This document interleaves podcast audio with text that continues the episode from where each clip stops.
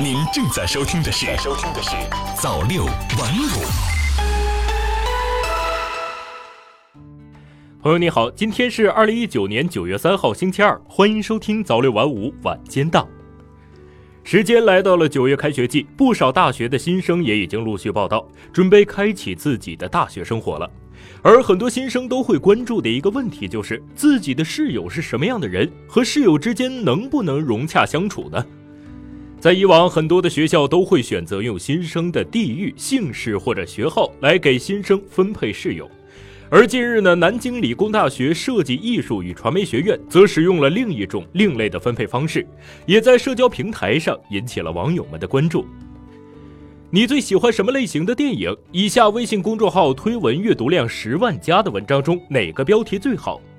如果这些问题的答案你和小伙伴们高度一致的话，那么恭喜你，你成功的找到了自己的灵魂室友。这个呢是南京理工大学的新生报道现场的有趣一幕。该校设计传媒学院在给新生分配宿舍的时候，采用问卷调查的方式，给新生按照兴趣来分配宿舍。新生们在报到的第一天就一见如故。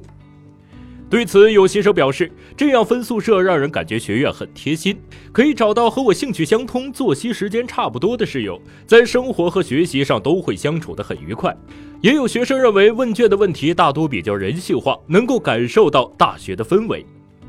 在调查问卷曝光之后，引起了不少网友的关注和热议。同时，大家也很好奇，这则问卷到底是如何诞生的呢？寻觅灵魂室友问卷调查的发起人，南京理工大学设计艺术与传媒学院辅导员宋阳老师介绍说，早在2015年，也就是四年前，设计与传媒学院就开始采用问卷调查的方式给新生匹配室友了。不同的是，在四年前，生活习惯和生涯规划是学院分配宿舍的主要指标。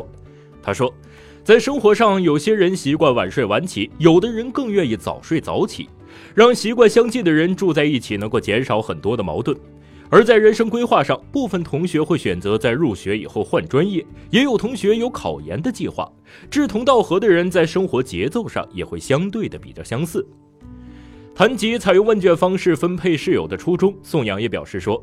在二零一五年之前呢，我经常处理宿舍矛盾，而改变了宿舍的分配方式之后，矛盾变少了。可见呢，这个办法还是挺有效的。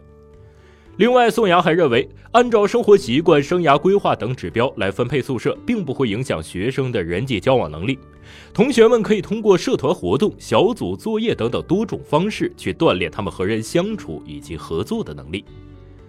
灵魂室友这个说法听起来挺玄乎，其实呢，只是一种调侃、戏谑性的称呼。它最终的目的就是为了让大学生能够找到价值观一致、生活习惯相似、未来职业规划趋同的大学室友。有了以上这些匹配指数，不但可以有效的减少大学室友之间的矛盾和纠纷，营造和谐融洽的大学宿舍文化，而且呢，还可以让大学室友之间能够彼此督促、携手共进。宿舍对于大学生学习成长的重要性不言而喻，一个宿舍就是一个小社会。如果舍友之间和谐相处、友爱互助、亲如兄弟姐妹，那么留给他们的就不仅仅是一段美好的校园时光，还会给他们的学习和生活带来很大的帮助。如果同宿舍的舍友之间矛盾重重、摩擦不断，那么这样的大学生活也必然会让人身心俱疲。